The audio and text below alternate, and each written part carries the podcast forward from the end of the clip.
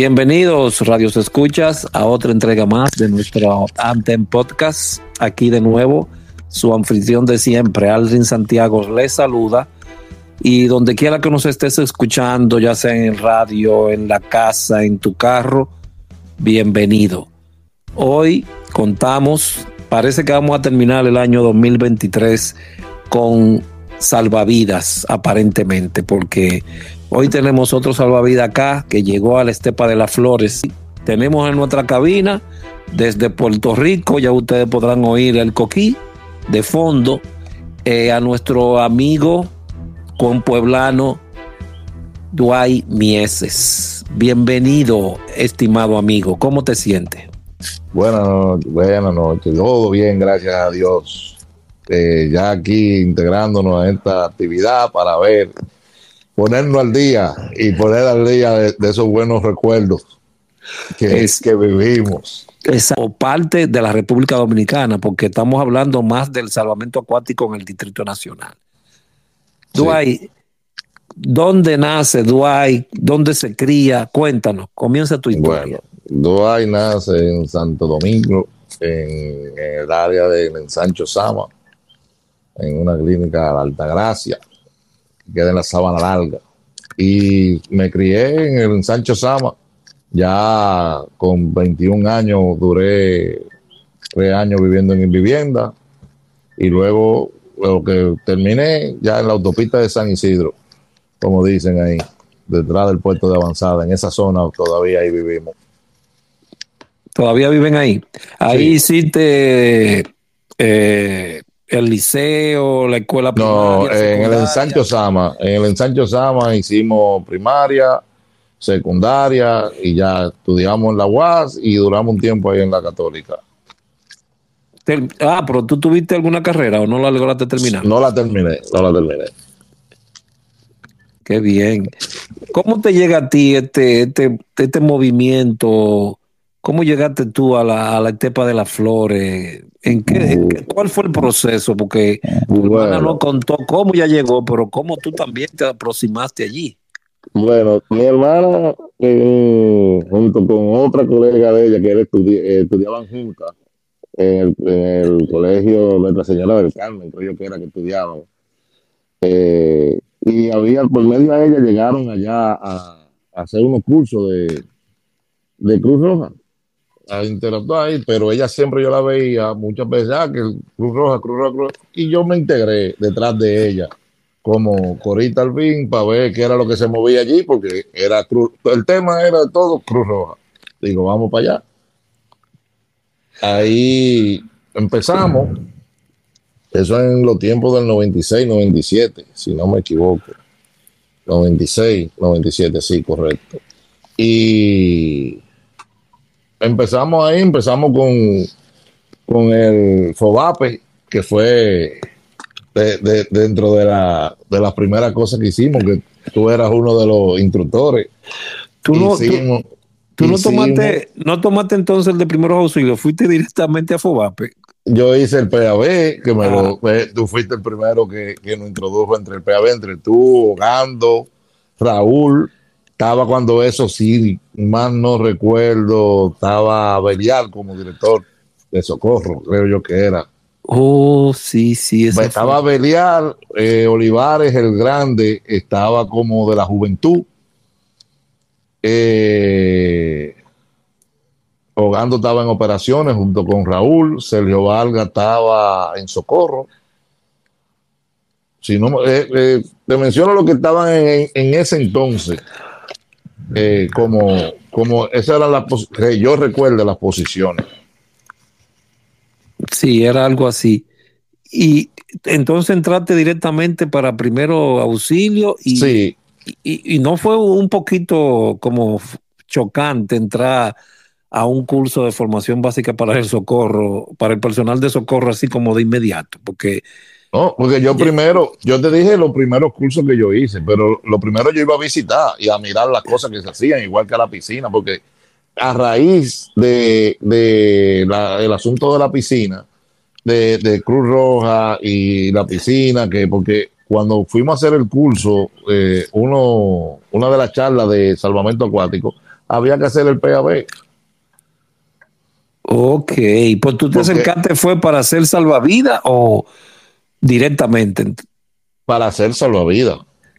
Pero ya Susan iba a, entre, conocía a las personas de los salvavidas, conocía lo de por medio a Cruz Roja, estaba un, eh, recuerdo Víctor Durán, creo yo que era que se llamaba uno de los muchachos, que estaba también en eso, en esas áreas. Entonces, pero cuando se empezó el curso de salvamento acuático, nosotros nos radicamos en el Centro Olímpico a hacer el curso. Ya íbamos poco a Cruz Roja porque nos concentramos en el, en el salvamento acuático. ¿Tú recuerdas a las personas que estuvieron contigo, a ti- contigo en ese curso? Bueno, había uno que le decían la cumbia en el curso de, de salvavidas. Sí, sí, que estaban contigo como participantes. Bueno, estaba la cumbia, estaba Fraser, estaba Kelvin Medina, estaba Catherine Medina, estaba el menor, eh, había uno que le decían el guardia, si no me equivoco, había otro que el rubio, eh, creo que Sansón era de lo que, pero ya Sansón iba como, creo que como ayudante de instructor. ¿Y cuáles eran los instructores, si tú recuerdas? Eh, estaba instructor cabeza Roberto Ulloa, alias el alemán, estaba Miguel, que era el asistente, eh, que era el otro instructor, estaba este estaba Miguel Varias también estaba David, que era de los que colaboraban. Eh, eran varios, pero los cabeza, cabeza, cabeza eran eh, Roberto Ulloa y Miguel Acosta. ¿Cuál era la, cuál era la carga de, de natación ahí en esa época? ¿Cómo empezaba un día Bueno. normal ahí para ese curso? Cuéntale a Bueno. los que no escuchan que hay algunos ahora que se están quejando de que nadan Pero- unos cuantos metros. No, allá se comenzaba, eh, primero había que hacer un calentamiento, que Roberto y yo agarraba y ponía primero a sudar el cuerpo, supuestamente para calentamiento, y después de eso arrancábamos a las 6 de la tarde y ya entrábamos, seis y media, entrábamos al agua, y era un 6 a 10 pisado, ahí no se salía, 10 de la noche. 10 de la noche, ahí no se salía, Pero, ahí eso pero era... apagaban, pero apagaban la luz eh, como a las 9 de la Sí, noche. no, era un 6 a 10 que tirábamos.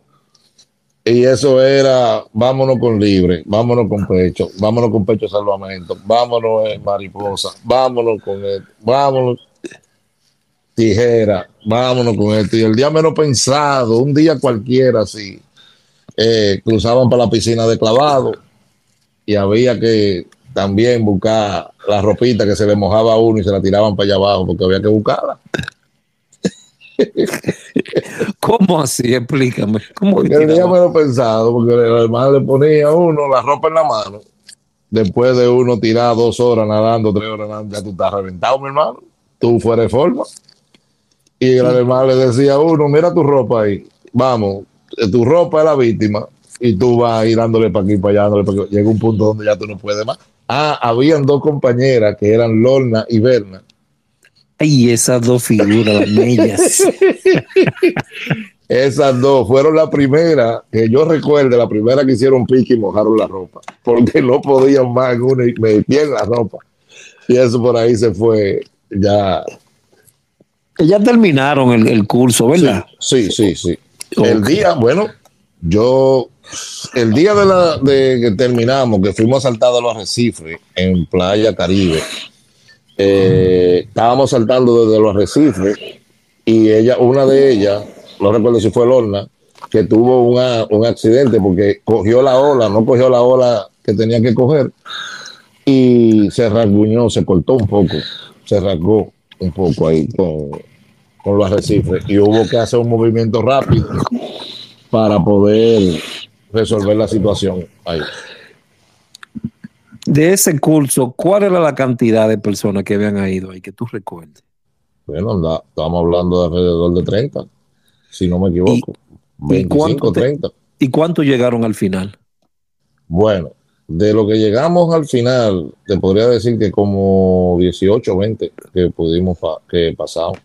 Incluso yo no, hubieron muchos que se graduaron. Por ejemplo, Fraser se graduó salvavidas superior. Kelvin se graduó superior. Yo solamente eh, me gradué como salvavidas. Normal. llegaste ahí a salvavidas. Llegué ahí y llegué ahí como con 20 o 30 galones de agua bebido. Porque se pasaba había uno que era uno de lo que el alemán llamaba para lo que lo ayudara para ciertas prácticas, Alex Doñé, que yo todavía no lo he vuelto a ver luego de que salí del área de la piscina y eso, porque yo quiero volverlo a ver, porque me hace falta darle como un abrazo, para un abrazo fuerte, por ciertas cosas que vivimos. Pero ¿por qué tú lo dices? ¿Cómo Ese señor, atento que era fisiculturista, yo creo que era, un moreno, cuando se armaban eso agarre, agarraba uno y tú, y tú le podías topar, que ya, que ya tú estás bebiendo agua por, por el protocolo. Tú topabas y el caballero que no. No soltaba por nada. no soltaba. No había forma, mi hermano. ¿Cuánto, cuánto tiempo duró ese, ese curso, Dwight? Eh, creo que últimamente tres meses. Tres meses, de tres a cuatro meses. No recuerdo bien exactamente porque no. Si te digo una fecha exacta, no recuerdo, pero creo que fueron tres meses. ¿Y cuáles eran los días? ¿Lunes a eh, viernes? de lunes, a viernes. Lunes a viernes. Ya después del, del, segundo, del primer mes, del segundo mes, nos reuníamos los domingos en la caleta. ¿Todos los domingos? Sí, para hacer la práctica. ¿Y cuánto se nadaba en la caleta? Bueno, ahí en la caleta nosotros arrancábamos a las nueve de la mañana, ocho y pico, nueve de la mañana, nos tirábamos al agua y sabíamos salir ya a las doce, una de la tarde. Porque se hacían varias cosas, se nadaba, se hacían las prácticas, hacíamos el círculo allá eh, en el diálogo para dar ciertas explicaciones se hacían varias prácticas, nos tomábamos varias horas, tres, cuatro, cuatro, cinco horas, muchas veces. A los que nos escuchan, se habla más de tiempo que otra cosa, porque en ese tiempo, eh, ahora no los recursos de, de, poder medir distancia, o sea, no, no, no, no. No había un reloj como ahora que te pueden medir la distancia en aguas abiertas, eran cosas de miren hacia, miren hacia allá, bueno, llegábamos. Se, ven chiquitos allá, sí. No solamente que se ve chiquito, nosotros llegábamos a, la. Si mirábamos al lateral, veíamos la torre. Estábamos más delante de la torre del aeropuerto. Bueno, era mal bien, mal bien adentro que estaba. pero estábamos relativamente en el lateral, teníamos los arrecifes bien, pero éramos, estábamos bien metidos. Y eso era todos los domingos. Todos los domingos. Y a la salida de ahí, entonces, ¿hacia dónde se dirigían? ¿Se quedaban no, ahí? Nos quedábamos en el parque, ahí mismo compartíamos, siempre, siempre, siempre, siempre. Salíamos, eh, interactuábamos mucho afuera, ya haciendo ya los comentarios ya personal, porque fuera de, que íbamos eh, por el curso, eh, la gran mayoría hicimos una buena amistad. Entonces compartíamos ya fuera de eso ya a título personal hablábamos, compartíamos, disfrutábamos ya, ahí ya, completábamos el domingo, como dicen. ¿Se quedaban ahí mismo ahí, mismo, ahí, mismo. Ahí mismo. Ok. Cuando termina el proceso del curso, ¿qué haces tú después de eso? Bueno, luego de eso nos quedamos ya en, el área de Cruz Roja, nos fuimos, eh, como nos manteníamos yendo a la piscina porque seguimos con la comunicación, fuimos a Cruz Roja, nos llamó la atención porque venía Semana Santa. Ya para lo de Semana Santa veíamos que teníamos cierta ayuda, cierta práctica de, de, de, conocimiento de emergencia médica, de, del SCP, del PAB, el PWA, eh, todas esas cositas no quería eh, buscar la forma de, de ir aprendiendo.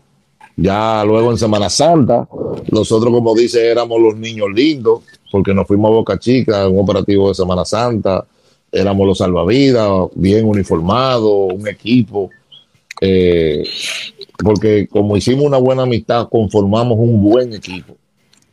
¿De cuántas personas, de cuántas personas estaba hablando en esa época?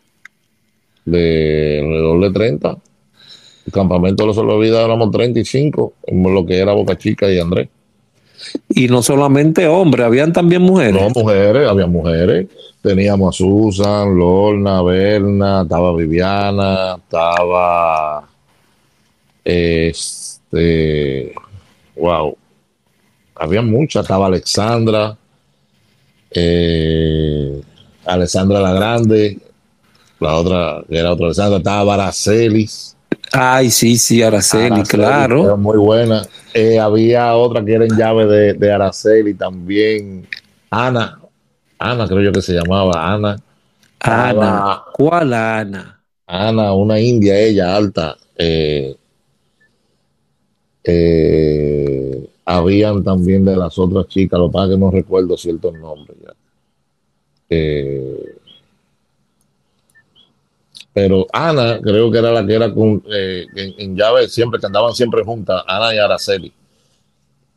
Eh, sí, sí, ya me recuerdo, ya recuerdo cuál es. Había otra también que tenía un afro, que usaba la, el cabello suelto, eh, un afro así fuerte. Estaba Catherine también. Eh, ¿Quién más de la muchacha? Era un grupito, era un grupito, bueno, eran como dos, 10, 12 de las chicas. Y, y, esa vez se fue bien uniformado, ¿qué fue? Usted dice sí, nosotros, nosotros hicimos una colecta y compramos unos pantalones rojos, le pusimos los emblemas de Cruz Roja con unos poloché de Cruz Roja que se utilizaban en aquel entonces. Pero, pero, lo pero primero, espérate, espérate, Eduardo, escúchame un momento. Eh, ¿Ese dinero fue ustedes que lo pusieron? Sí, nosotros. Lo de los pantalones fuimos nosotros que lo, que lo compramos. Eh, nosotros fuimos. Eh, están escuchando, están escuchando. Es decir, ellos iban voluntariamente. Sí, porque era voluntario. Nosotros éramos voluntarios. Nosotros a, a hacíamos cosas. voluntario. Voluntario. a, porque a nosotros nos daban era un pan o armábamos un chocolate. Era lo que armábamos ahí. O nosotros hacíamos un cocinado entre nosotros. Y ustedes Pero, no tienen, ustedes no tienen fotos de esa época, Duay, que podamos conseguirla. Eh, Roberto Ulloa te puede tener muchas fotos. Yo puedo buscar en, en, ese, en los archivos a ver qué foto podría tener yo de aquel entonces. Entonces ustedes recogen todo ese dinero, se mandan a hacer su propio uniforme, a Oye, prestar, oye, a prestar un servicio voluntario a una institución. Wow, sígueme contando. Ma- mandamos a hacer los uniformes, los, los, los poloché nos los donaron a Cruz Roja, los poloché blancos, que decían salvavidas, poloché. que me imagino Pero, que fue alguno de ustedes que buscó ese contacto para que le donaran esos t-shirts, ¿verdad? eh, sí, pero lo mejor de todo es que hemos, hemos encontrado unos pantalones tipo baggy que eran lo mejor, Ajá. que se veían perfectos. Hasta que lo compramos todo, lo pusimos la cosa y nos fuimos para el operativo de Semana Santa. Que resulta y viene a ser el caso que cuando empezamos a meternos al agua y a mover los baggy, los baggy se han desbaratado porque no eran de buena calidad. Ay, mamá. Esa fue la primera experiencia. Ok. Pero nada, eran uno, estábamos uniformados, estaban bien bonitos, pero eso fue una de, de las situaciones. Ah, espérate, que te- eh, dentro de los salvavidas me faltó Franklin Mieses. Ey, ey, ey, señor. Usted ha Ese señor, usted ha ese señor, una fuerte liga ahí. ese señor eh, es una persona de edad que se dio mucho a querer allí. Una persona humilde, buen amigo, una persona muy buena. Me recordé ahora, porque en aquel entonces fue el único que desapareció en una Semana Santa, y en aquel con un torpedo, mi hermano. Que eso nada más se veía en, en, en la serie de la película de Baywatch.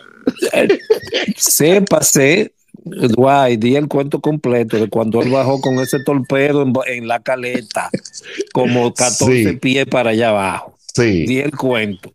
ese ¿Te, señor. te recuerdas de ese? Sí, ese señor hizo, hizo un ejemplo ahí. Ese, señor se sumergió con ese torpedo enganchado y le dio para abajo. Estamos hablando de un nadador, señores, que fue eh, de la selección nacional en waterpolo y era selección nacional también en natación. Sí. Y se apasionó con el mundo del salvamento acuático y duró muchísimos años dentro de ese mundo, muchos años. Tú recuerdas que el hobby de él era eh, hacer los 50 metros por debajo de, de, por debajo del agua sin sacar la cabeza. 50 metros, 50 metros por debajo y se devolvía y llegaba hasta 75. Ese señor no había forma de controlarlo. No, nunca hubo forma de cómo en los agarres. Yo me recuerdo que vi tres personas arriba de él haciéndole un agarre. ¿Tú te recuerdas, güey? Claro que sí. Eso igual que hacerle el agarre a Fraser, a Kelvin, que Fraser, tú te le dos personas se le llegaron a reguindar para romperlo y tres, y no había forma. No había forma. con la batidora solo subían los tres. Esos señores tienen una batidora que da miedo. Dwight, ya termina. ¿Dónde fuiste en Semana Santa? Boca Chica. Boca Chica. Boca, Chica. Boca Chica. Pero nosotros, cuando nos despertábamos en la mañana, que podría pasar lo que pasara en la noche, pero ese pito del alemán en la mañana. ¿A qué hora? ¿A qué hora? 6 de la mañana. Había que levantarse 6, 7 de la mañana para hacer la rutina de, los ejercicios del calentamiento. Había ¿Cómo que, ¿Cómo que? ¿Cómo que? Explica. No, porque el alemán se decía, vamos a calentar, arrancábamos a correr, bajábamos a Andrés, subíamos. De Boca Chica, Andrés corriendo. Sí, después de eso venía el alemán, se introducía al agua y cruzábamos a la matica o a los pinos y volvíamos. Ese era el calentamiento por la mañana. Pero eran como dos horas que se duraba ese calentamiento entonces. Sí, porque era dinámico. Un pasito, un pasito doble, alemán adelante, todo el mundo ahí, en forma. Y se tiraba su matica, su, su pinito, como dicen, y volvió otra vez para atrás luego de este leve calentamiento, entonces eh, se le asignaban los servicios de qué, le tocaba a cada quien, porque era por equipo. Era, eran dos por las por silla, porque habían una silla en aquel entonces, se había implementado una silla de salvavidas. Y había un grupo, cuando eso, había un bote que, era que bordeaba la, el agua que era que estaba dentro del agua. Sí, yo creo que me recuerdo de ese, de ese bote, sí. Sí. Que te, ¿con, qué, ¿Con qué equipo te tocó a ti hacer el servicio en algún momento? Con equipo de, de qué te pregunto. No, no, equipo, no, el equipo de personas, te estoy ah, diciendo. Yo sé qué equipo okay. ok, ok, estamos hablando. No, con Fraser, había veces que nos ponían con una de las muchachas. Eh, siempre con la cumbia, el, rubio, que siempre estábamos, vivíamos hablando, era un grupo que era, eh, vuelvo y te digo, ese grupo nos hicimos amigos, o sea, compañeros, hermanos, no, digo, nos cuidábamos uno con otro, siempre, siempre, siempre, siempre, vivíamos unidos. Que vivían, no, ustedes todavía se viven juntando. Sí, nos vivimos juntando, muchos, muchos, muchos, y donde nos vemos, que, pero yo te conozco, bueno, te puedo decir que no hace seis meses yo fui a un consultorio médico para revisar algo de una, de una, de la mano. Y yo me quedo mirando, eh, estoy hablando con la doctora y me quedo mirando el, esposo que es el doctor. Y yo le digo, yo te lo conozco. Y él me mira y me dice, sí, a lo mejor no hemos visto. Digo, no, yo te lo conozco y me quedo dando la mente. Le digo, yo usted lo conozco de Cruz Roja. Usted y yo hicimos cursos juntos en Cruz Roja. Y me mira y se ríe y me dice, sí. Le digo yo, nosotros hicimos cursos. Incluso nosotros, y nosotros tuvimos rivalidades porque nosotros nos fuimos del salvamento acuático a, con, a, a interactuar con ustedes, que eran los de emergencia médica. Y me mira y me dice, claro que sí.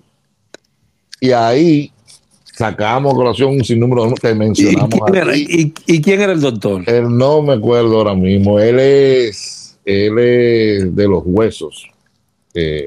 Cuidado si ese Andy de León. No, Andy de León es, es, él está en el Centro Médico Cubano. Coincidencia de la vida con Andy.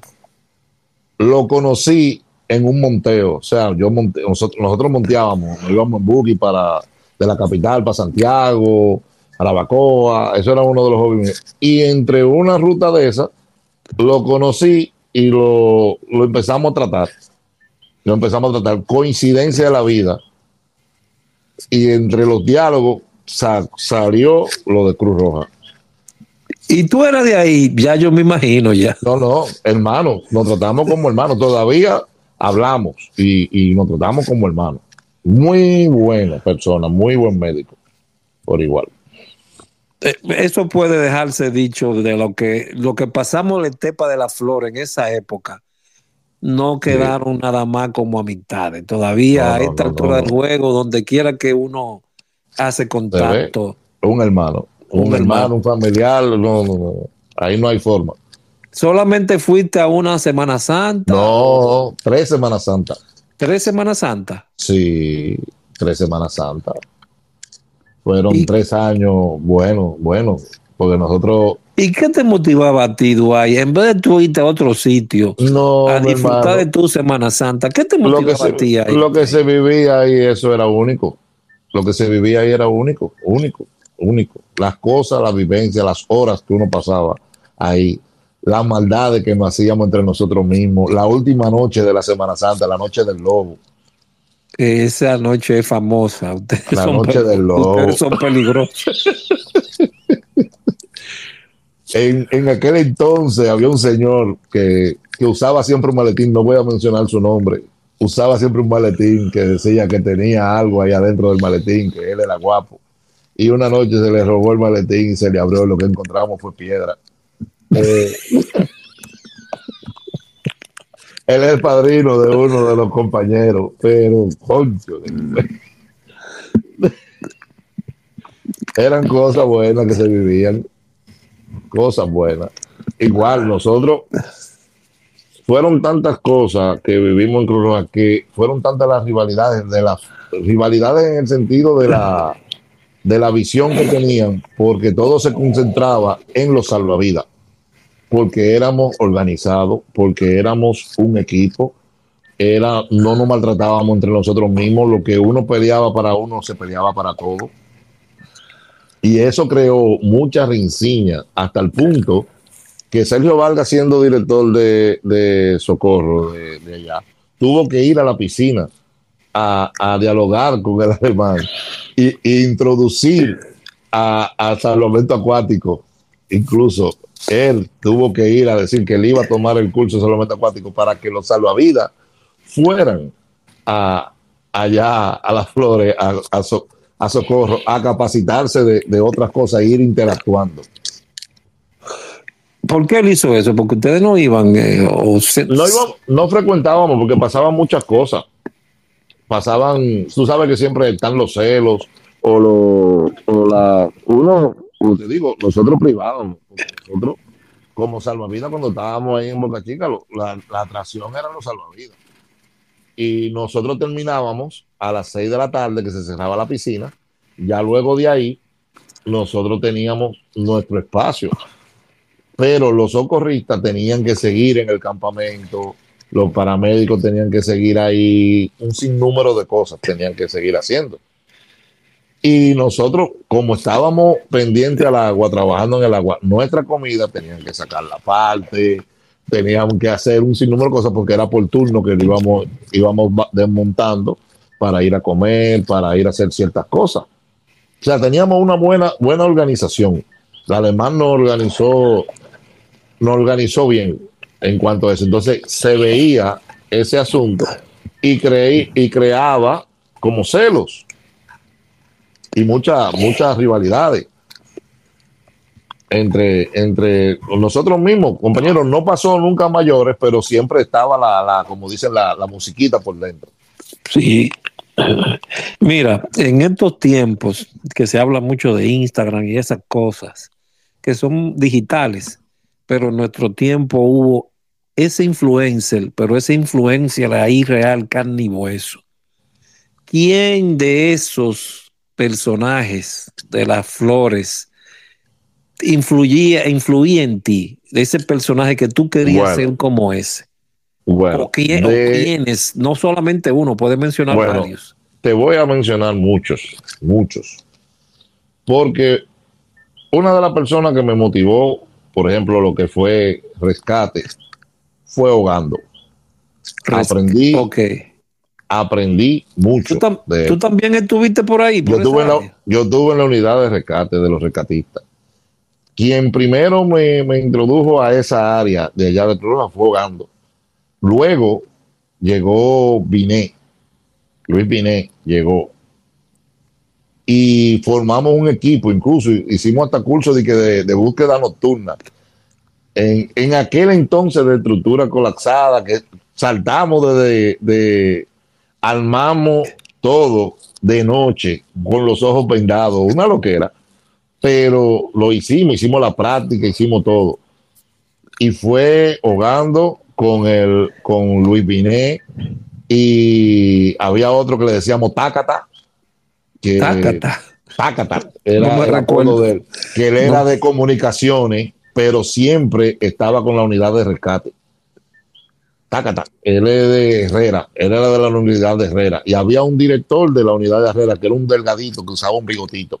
Bien, bien, bien, que eran personas que, que te dedicaban, te enseñaban, tenían conocimiento y te enseñaban. Ahogando siempre nos orientó a, muchas cosas y me enseñó a mí cosas que todavía hoy día las hago y lo menciono en esa área de rescate. ¿Y en las otras áreas? En el área médica estabas tú. Tú no relajes, hombre. Sí, tú no, nos orientaste, me enseñaste muchísimo, muchísimo. Estaba Polanquito mi hermano Polanco. Alex Polanco. Ese, ese tipo era una eminencia cuando ese tipo se, se vivía la medicina. Por que él también era, él también era salvavidas. ¿eh? Sí, pero en el curso que él hizo no estuve yo. ¿Entiendes? Por eso te lo menciono de la área médica. Ok. ¿Entiendes? Por ahí. Había un estudiante de la, de la UNFU no recuerdo el nombre de ella, que eran dos, que había una morenita fuerte y una blanquita, que ellas eran ya eran avanzadas en la medicina, pero se dedicaban mucho allá y hacíamos mucho, mucha química. Estaba Bianca Martínez, también en el área médica.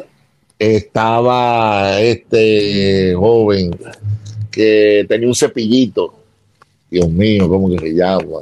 Un gordito, él, parecido a Raúl. Gordito eh, cepillo. Sí, que tenía un cepillito. Allá habían dos que tenían cepillo. Estaba él y estaba Luis Binet, que tenía un cepillito. Pero él, que era del área médica, eh, que era un blanquito, él, con los ojos verdes, creo yo que era. Julio de Peña. Julito de Peña. Julio de Peña, sí, sí. Ese, ese también, excelente persona. Contigo eh, aprendí mucho porque, y en el terreno, con emergencias médicas aprendí mucho también contigo, porque en una ocasión fuimos a una emergencia que pasó en la entrada de Alcarrizo, que una patada eh, accidentó a una persona y hubo que hacer el torniquete, hubo que hacer un sinnúmero de cosas, hubo que practicar unas cuantas vías y yo fui como, como PWA en aquel entonces, tú fuiste encargado, fuimos varios y pasamos ahí un buen rato y de ahí nos trasladamos a Taldarillo y eso, eso, esa cosa nunca se me olvida. ¿Y en el área acuática? El alemán, Roberto y yo. ¿No? ¿No? Ahí tú puedes inventar lo que tú quieres, ese es mi hermano, ese es mi papá, mi hermano. Todavía se encuentran ustedes, por cierto. Siempre, siempre. Yo te puedo decir que diario hablamos. Ese mensaje de esos buenos días de ese señor para mí es vital. Yo le digo, tú no sabes la, alegría que me da cuando yo escucho un mensaje tuyo, cuando yo te envío un mensaje, igual que el de Fraser. Igual, eh, te digo, nos mantenemos un grupo. Eh, Edwin, eh, nos mantenemos siempre comunicación, siempre, siempre, siempre, siempre. Ese día a día no, no falla. ¿Qué tiempo duraste ahí en, la estepa de las flores, Dwight? Bueno, yo duré hasta el 98 porque me, me suspendieron. Pero, ¿por qué? ¿Con qué? Con un festival presidente. Nosotros trabajamos tres. Ah, dejemos, fueron... eso, dejemos eso en, lo, en, los escritos apócrifos de la, de la historia. No es necesario repetirlo. Pero yo era feliz hasta que ah, me decidieron de mi servicio. ¿Hacia dónde se dirigió el Duay con esa cantidad de energía altruista? ¿Hacia dónde te dirigiste entonces? Bueno, después de ahí yo tuve que irme a trabajar. Nosotros trabajamos, mi papá era técnico de imprenta y yo me fui a laborar con él un buen tiempo. Luego entendí que no quería andar eh, sucio de grasa, como dicen, y me recluté en la Fuerza Aérea Dominicana. ¿Te fuiste a la Fuerza Aérea Dominicana? Sí, sí, en el 98 ingresé a la Fuerza Aérea, de los cuales duré seis años ¿Te sirvió de, algo lo que aprendiste en la etapa de la de algo, de algo no, de todo. ¿Cómo así? De todo, de todo, porque era una sobrevivencia y habían cosas que, tú, que uno aprendió en el área de las flores, que eso todavía hoy día se te presentan situaciones y tú las resuelves.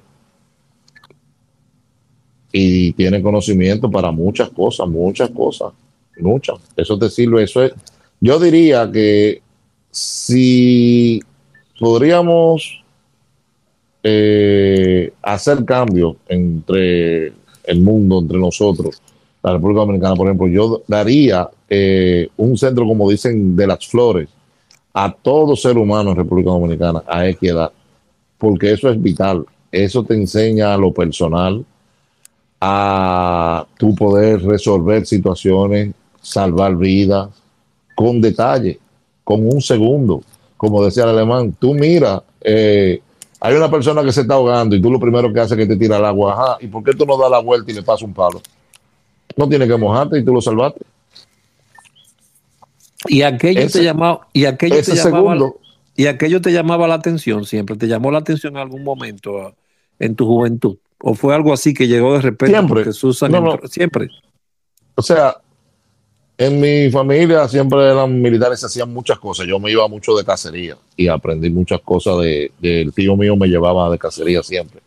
Pero veía cosas y lo que me, explotó para yo ir fue ver a mi hermana ingresar a, la Cruz Roja. Escuché los primeros comentarios y siempre era para Cruz Roja, para Cruz Roja y por ahí me fui yo atrás.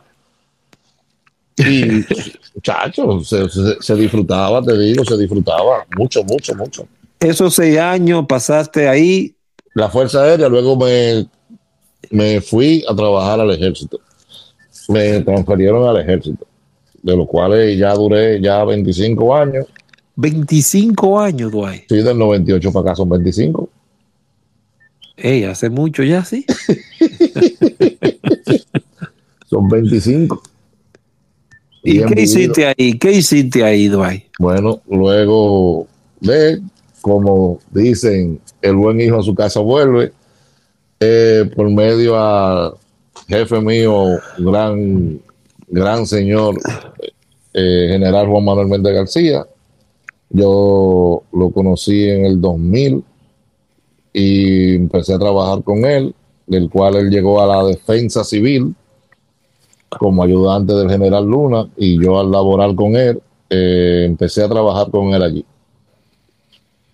Luego al Porque ya tú le habías dicho seguro que tú habías pertenecido. Sí, él sabía, eh, ya él sabía por las anécdotas de las cosas que ya habíamos conversado y de, situaciones que ya en su momento habían sucedido y, y yo él veía el desenvolvimiento mío en cuanto a eso, entonces ya teníamos esa confianza y esos diálogos pasaban. Ok, fuiste a trabajar a la defensa civil. A la defensa civil. Allá me encontré con unos buenos compañeros de, de aquel entonces, de Cruz Roja, muchos, por ejemplo, Olivares, Olivarito el Chiquito, eh, muchos, muchos, muchos, muchas personas y muchas personas nuevas, muchas caras nuevas. Y el tiempo fue cambiando hasta ya un año relativamente que yo me, ya me retiré de, de la defensa civil del COE, mejor dicho, porque luego de, al paso de los seis años más después de eso, eh, se creó lo que fue el COE, que el primer director fue Sergio Valga, que fue el primer director que creó lo que fue el Centro de Operaciones de Emergencia. Luego fue relevado por el general Juan Manuel Méndez García y todavía hoy día lo dirige. ¿Por tú duraste cuántos años ahí? 18. En esa área. Sí. Pero tuviste muchas cosas ahí. Sí, sí. En esa área duré 18. Eh, también nos capacitamos mucho, mucho. Le agradezco mucho a los conocimientos también ya que se fueron perfeccionando. Y, y viví la transformación de, de cómo uno trabajaba la emergencia en aquel entonces al sistema moderno de trabajar las emergencias. Para que veas, tú te pasaste todo ese trayecto. Y lo chiquito que fue el mundo, porque eh, ver a Olivar en juventud, en Cruz Roja en aquel entonces, eh, ver a varias personas, al que decía Sansón, al pequeño, que eran compañeros del área acuática en aquel entonces, eh, de emergencia médica y eso, y volverlo a ver tiempo después, ya en, en otra área, pero de, en otra institución, pero trabajando lo mismo, o sea, te, te compenetra, te, te lleva muchos recuerdos y muchas cosas, se vive ¿Y cómo fue aquello? ¿Hubo una gran diferencia entre la estepa de las flores y, y, la, y la, ciudad? No era lo mismo. No, eh, lo mismo. no, era lo mismo. No, no era lo mismo. No era lo mismo. Como Cruz Roja, no, no, porque en, ya aquí, cuando tú cruzas, cuando yo crucé a la defensa, ya era algo eh, institucional. Ya la gran eran pocos, eran muchos voluntarios, pero la gran mayoría lo que buscaba era la posición de, de, un, de que te nombraran, de que pusieran a cobrar como una ayuda, no por vocación. Muchos lo hacían por vocación, muchos. Todavía hoy día hay muchos que son voluntarios, muchos de la defensa. Pero eh, con la necesidad o con la vicisitud de que se vive, hay que buscar un recurso. No es por mal, pero, pero por vocación muchas personas lo, la hacen eh, en la defensa civil, como todavía en Cruz Roja, pero ya no igual que antes. Porque antes te digo, los viernes y los sábados yo me iba a la yo iba y me inscribí, nosotros no íbamos, nos inscribíamos en una pizarra que estaba en el pasillo, hacer los turnos para cuando llamaban para una emergencia médica, que entraba una emergencia, quién era el primer team que salía, quién era el segundo, con dos ambulancias y una de ellas se le iba a los frenos. Que era la 12, no sé si tú recuerdas la número 12, que era una sí, la grande, la, grande, la grandota. Que con eso cuando se calentaba, no todo el mundo lo podía manejar. Sábado y domingo que usted no, viernes, estar en su vier, casa. Viernes y sábado. Que esos son días de estar en su casa, sí. compartir con los amigos. La gente iba para allá. se hacía servicio. Se hacía servicio. Se hacía servicio en el puerto, sí, en la lira, en la lira, y después se empezó a hacer servicio en el, en el en el malecón allá eh, con Máximo Gómez, cuando se hacían las ciertas fiestas allá. ¿Y qué fue todo aquello para ti, esas vivencias? ¿Qué, no, no. ¿qué fue eso, eso para ti? Ya, un libro. Eso fue un libro de la vida. Uno, uno aprendió, te digo, cosas, porque cada día era diferente, cada momento era diferente. Tú, eran cosas que tú decías, no, y te, y te iba con eso, entonces te daba madre la línea que tú querías más que tú querías más, tú querías estar metido más tiempo. Era, era como un vicio. Un vicio. Era un vicio. Porque tú, tú, te, tú lo vivías, o sea, te llevaba, te, ganaba la adrenalina, te, te, decía, yo quiero más, yo quiero aprender más, yo quiero hacer cosas, yo quiero ver esto. Y, y sobre todo, donde tú llegabas, porque te digo la verdad, tú llegabas normal a un Darío Contreras, un hospital que tenía muchas restricciones, y tú decías, yo soy de la Cruz Roja, te abrían puertas. Tú llegabas ahí, tú entrabas a emergencia, por ejemplo, que es un pariente que tuvo un accidente que entró allá y tú ibas informado con tu carnet de Cruz Roja y te, te abría paso, te, te, te respetaban, te escuchaban.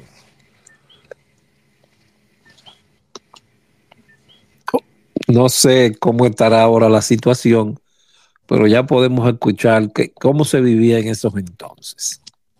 Eh, una noche era, eh, te digo, esa ambulancia, eh, esos servicios inolvidables, esos servicios se vivía, se disfrutaba, se disfrutaba. Y cuando uno terminaba un operativo o que terminábamos un concierto, ya que nos íbamos a la parte del disfrute, a donde llegábamos este grupo, porque nosotros éramos cuidadosos, pero cuando ya llegaba que terminábamos eso, que nos íbamos al área del disfrute, éramos exigentes, porque nos, nos instalábamos y había que mirarnos. Era un grupo medio. Solo si era, queda reír. Si era comida, por ejemplo, cuando se armaban los en el, en el baloncesto, que uno salía de la piscina, por ejemplo, había, eh, montaban unas carpas que ponían todos los hot dogs que tú te comas y todo el jugo que tú te bebas, los jugos, creo que eran cinco pesos que te cobraban por todo el jugo que tú te bebieras y por los hot dogs 10 pesos. Una cosa así era. Ese letrero, ese letrero estaba y hubo un día que salimos de la piscina y nos paramos ahí. Al otro día, dos o dos por 10 pesos y un jugo por 5 pesos. Nos cambiaron el letrero. Se acabó todo esa noche.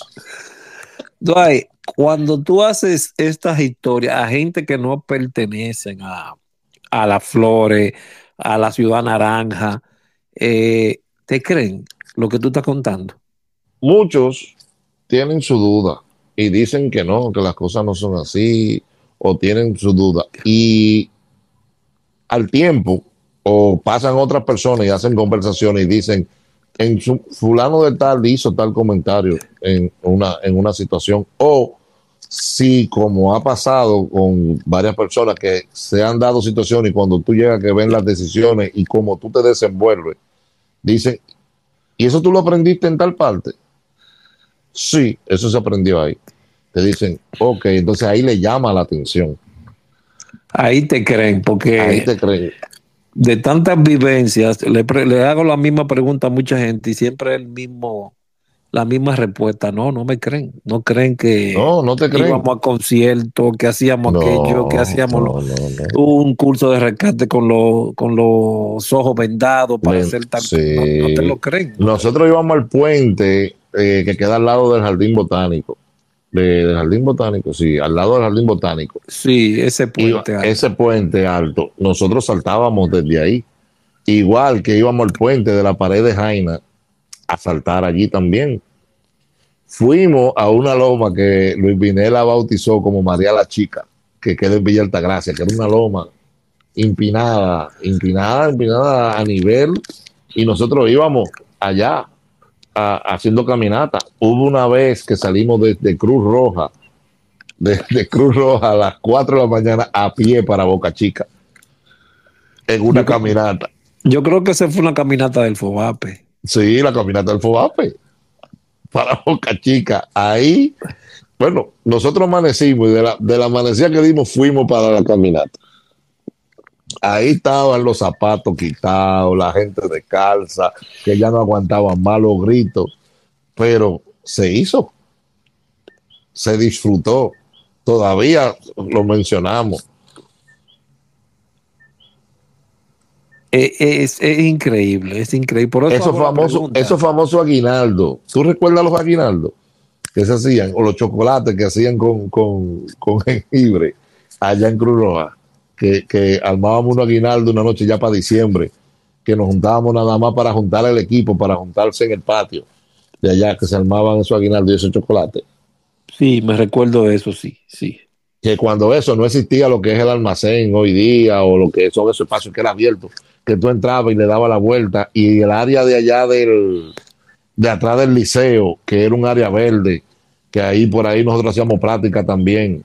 Sí que hacíamos los camillajes por allá, que había una ambulancia vieja y hacíamos la práctica dentro de la ambulancia. Y eso, eso, eso era, se disfrutaba. Por eso es que muchas personas no lo creen, no, no creen las cosas que, que, todas las cosas que se hicieron, Sí. todas las cosas que se lograron hacer allí. ¿Te atreverías a pasarlo de nuevo en caso de Yo, que de mil amores. De mil amores. Vuelvo y me bebo toda mi agua que me bebí.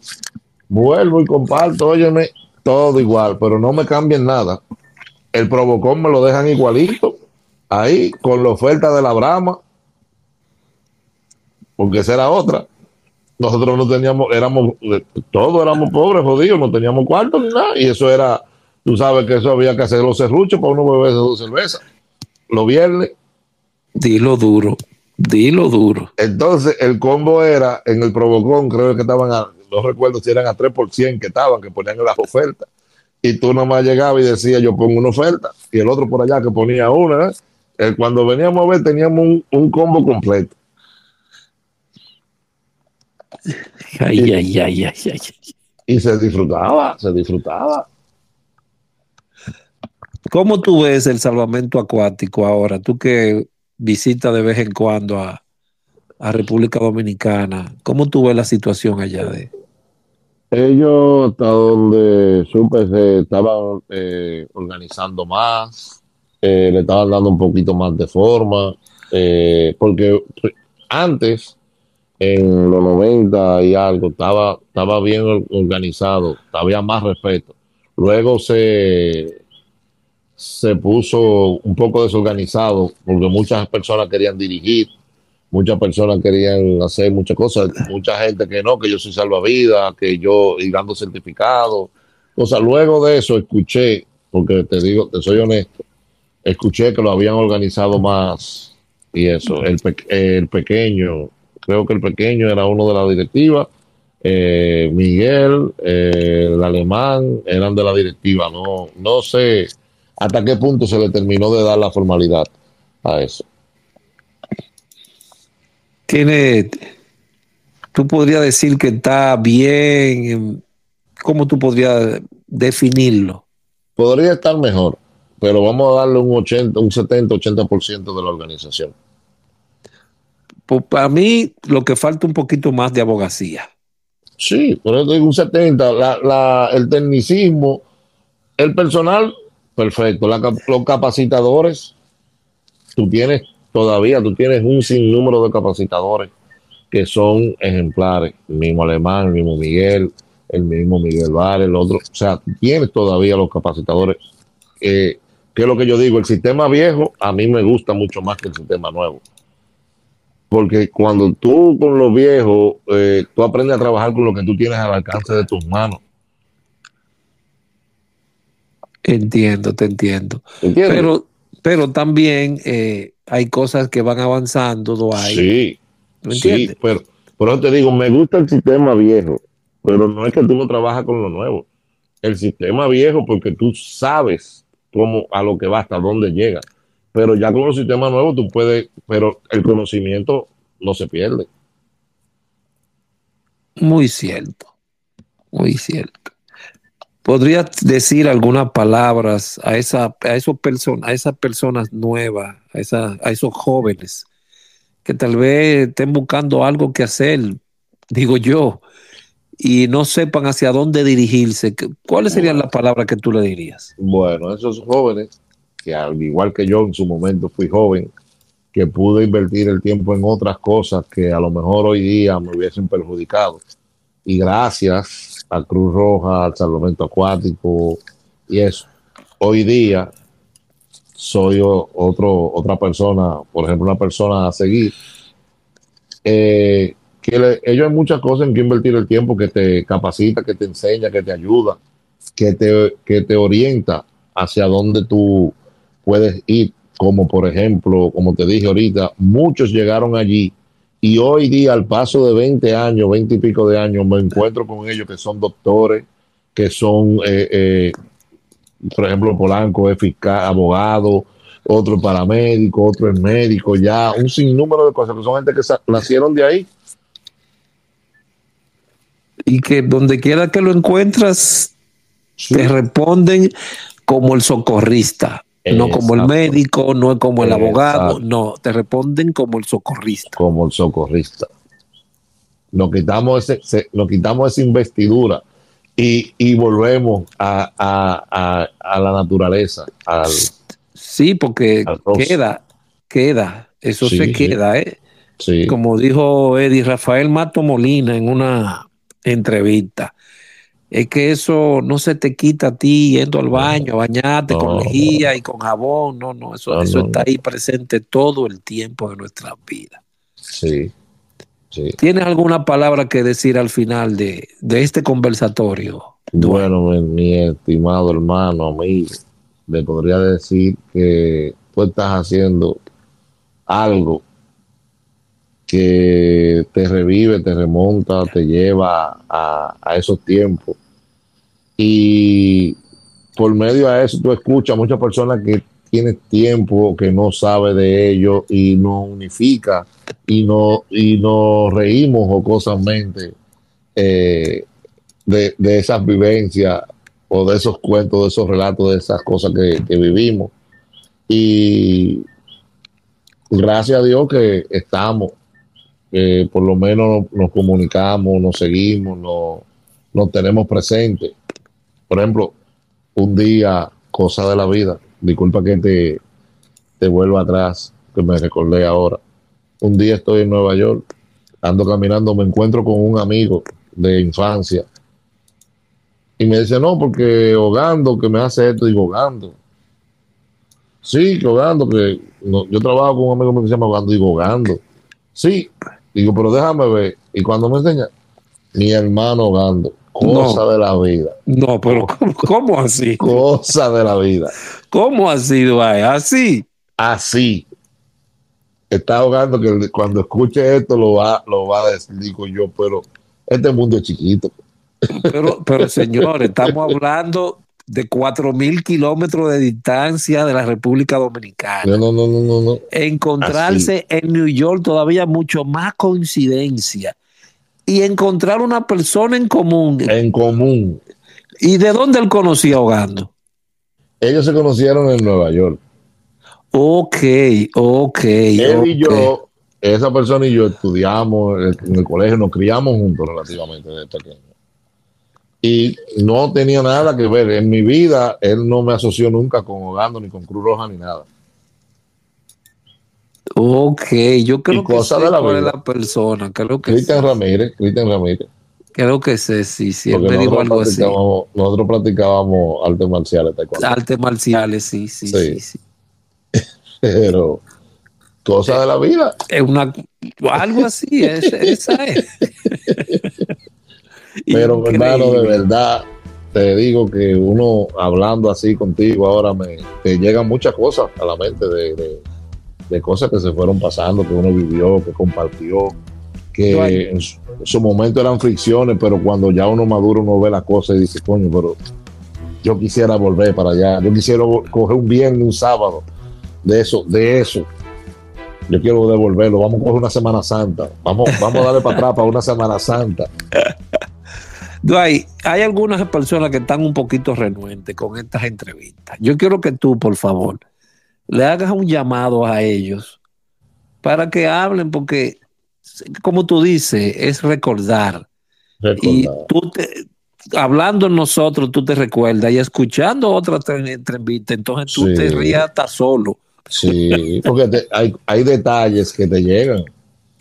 Te Hay llegan de inmediato. Sí, porque, por ejemplo, de mí hay referencia de una campana del 98 que sonó como una campana. Perfecto. Pero sí, que alguien lo dijo, yo creo en una entrevista, no me recuerdo. Eh, Creo que muchas fue, cosas. creo que fue Hogando, no me Sí, recuerdo. porque fue por mi, por mi querido amigo y hermano Gando que yo no permití eso.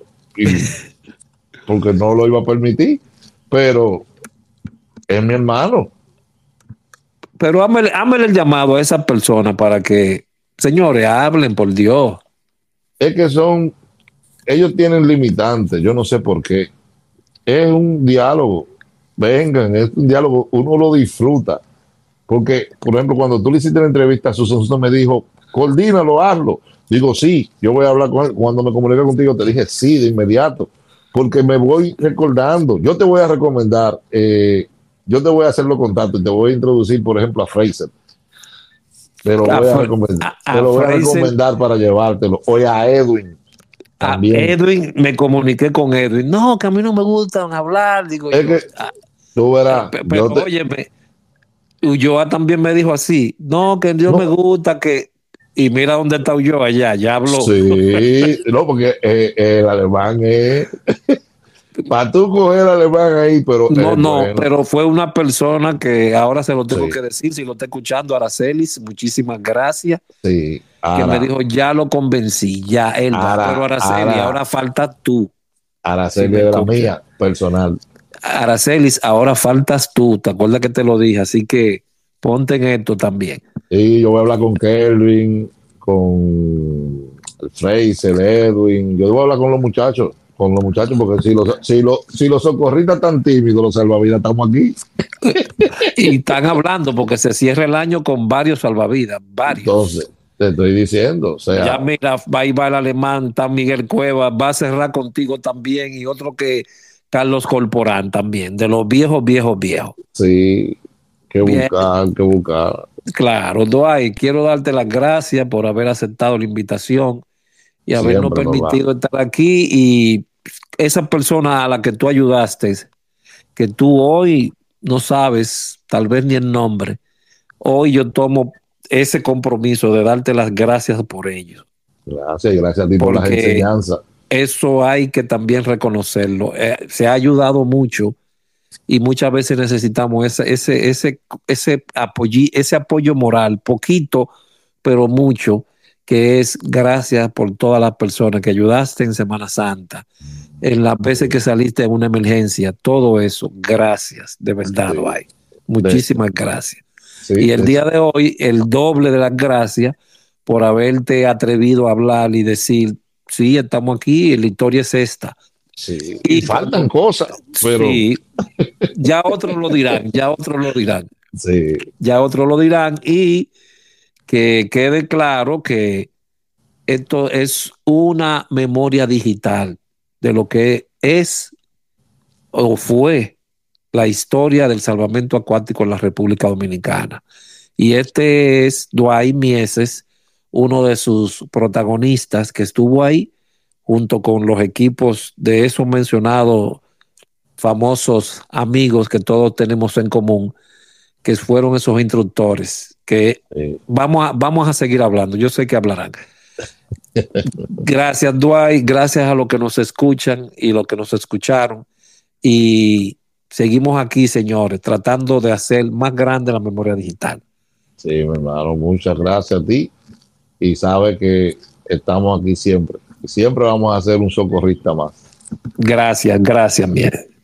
Ya ustedes saben, señores, gracias totales. Nos vemos en la próxima. Bien.